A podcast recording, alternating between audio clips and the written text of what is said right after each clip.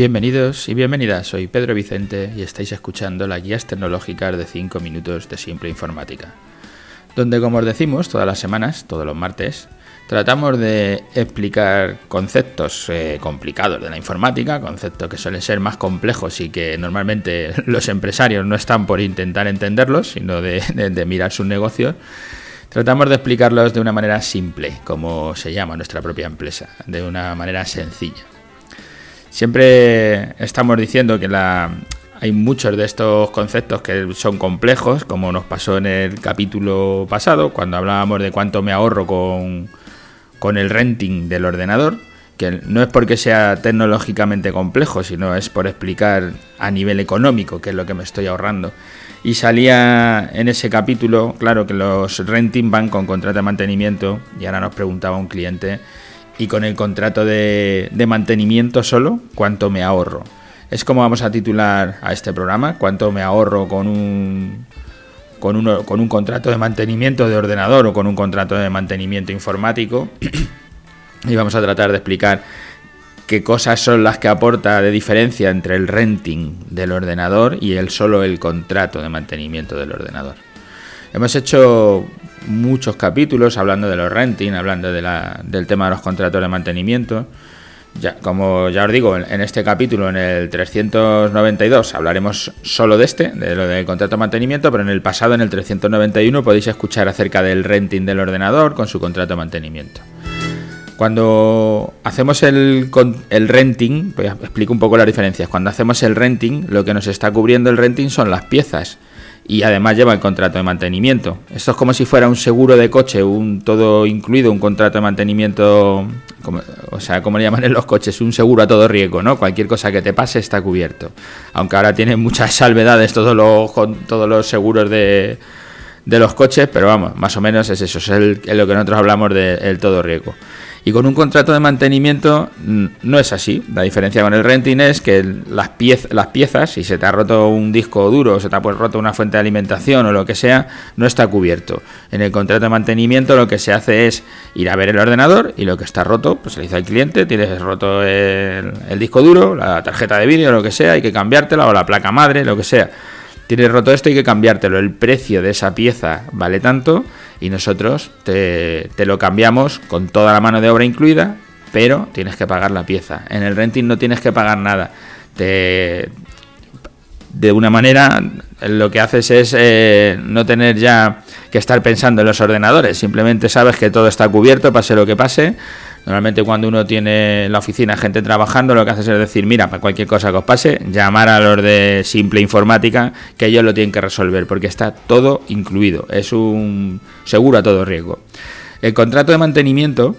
que también lo incluye en el renting, lo que intentamos no es solo cuando tengo un problema como lo que estoy diciendo, de que me ha fallado el disco duro, me ha fallado la fuente de alimentación y tenemos que ir a resolverlo, sino también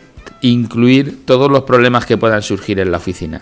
O sea, hay alguien que de repente tiene que enviar un correo y no sabe configurar el correo en su, en su móvil o no sabe configurar el correo en la tablet. Pues todo eso nosotros lo que hacemos es configurarlo, hacer que, que las herramientas funcionen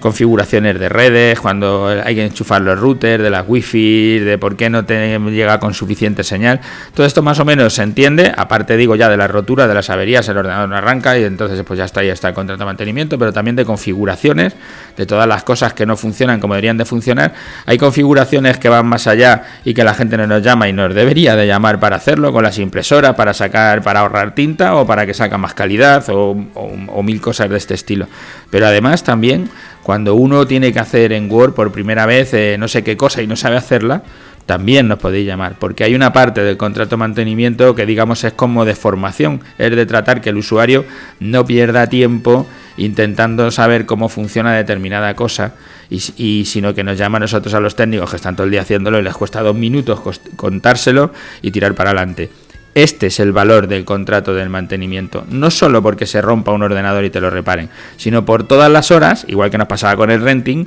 por todas las horas que vas a ahorrar en, intentar descubrir cómo se hace determinada cosa, en intentar reparar algún problemilla del ordenador, de que no recibo este correo, de que no, o me han metido en esta lista de panos, yo que sé, cualquier cosa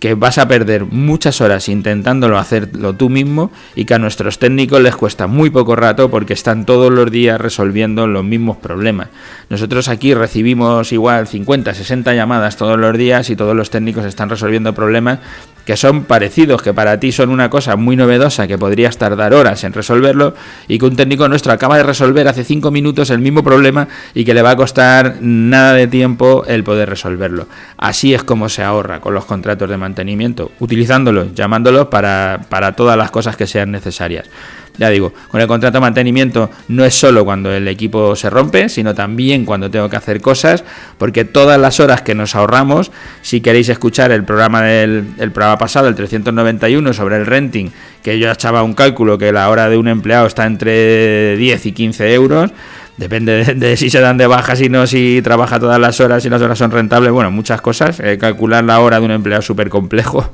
depende del sector en el que estéis cada vez más. Pero bueno, lo que digo es, si está entre 10 y 15 horas, si un empleado está perdiendo una hora intentar resolver un problema que un técnico nuestro lo puede resolver en 10 minutos, pues el contrato de mantenimiento te acaba de ahorrar una hora, que son esos 10 euros. Si un contrato de mantenimiento al mes está eh, alrededor de los 15 euros, pues fíjate, con que haya una llamada al mes tratando de ahorrar una hora, estás pagando el contrato de mantenimiento, igual que hablábamos en el caso de los renting. Bueno, que me voy de tiempo, como todos los días. Nada, os agradezco a todos los que estáis ahí por escucharnos todos los días, por, por hacernos vuestras preguntas, por hacernos llegar vuestras inquietudes. Y como siempre os digo, podéis contratar con nosotros si queréis una consultoría online de una hora que es gratuita, es lo que llamamos una consultoría comercial que solo con que entréis en nuestra página web no la podéis pedir, pedir la hora o nos escribís o nos llamáis por teléfono, no la solicitáis, se puede pasar a visitaros un asesor un asesor comercial o se puede hacer por teléfono, si, sobre todo si estáis fuera de Madrid.